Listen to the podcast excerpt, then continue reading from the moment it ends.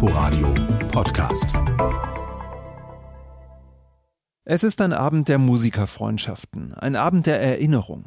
Da spinnen sich zwischen den einzelnen Werken oder deren Komponisten Fäden, verbinden sie zu einem Netz aus Bezügen, musikalisch, aber auch biografisch.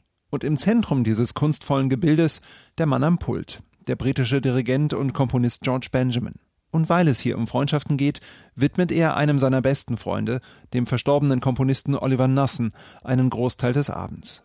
Gleich zu Beginn des Konzerts kommt man aus dem Staunen nicht mehr heraus, wie viel Witz und klangliche Raffinesse in den acht kurzen Minuten seines Way to Castle Yonder steckt.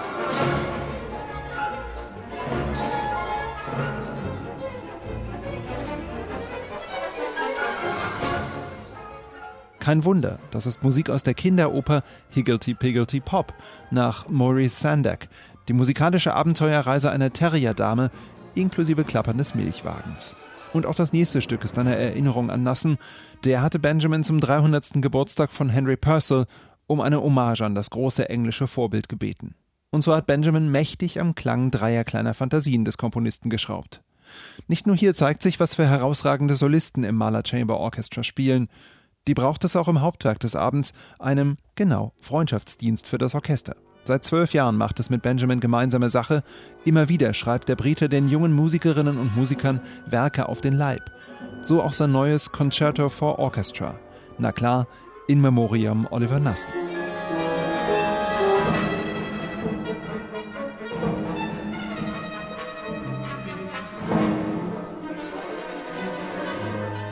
Erst vor drei Tagen ist das Werk in London uraufgeführt worden. Unruhig flackernd ist es, als würden sich unter der Oberfläche eines malerischen Sees unheilvolle Schatten schnell bewegen. Hier kommt jede Instrumentengruppe zu ihrem Recht, vom Strawinski-Zitat in der Tuba bis hin zum Paukenduett. Doch wer glaubt, das jüngste Werk des Abends sei auch das radikalste gewesen, der irrt sich. Das stammt nämlich von Igor Strawinski selbst, dem das Musikfest in diesem Jahr huldigt.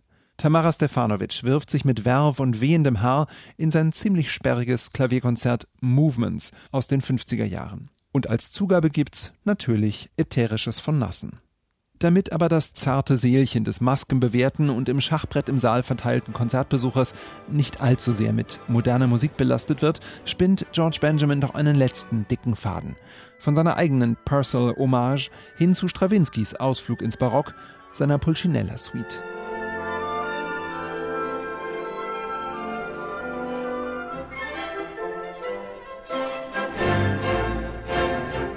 Benjamin geht es hier weniger um Brillanz, sondern vielmehr um Texturen und Effekte. Da hupt und kratzt es richtig, dass es seine Freude ist. Und der Dirigent und Komponist und Netzwerker dieses Abends zeigt, dass selbst in Neoklassizismus verdammt viel Moderne steckt. Doll. Inforadio Podcast.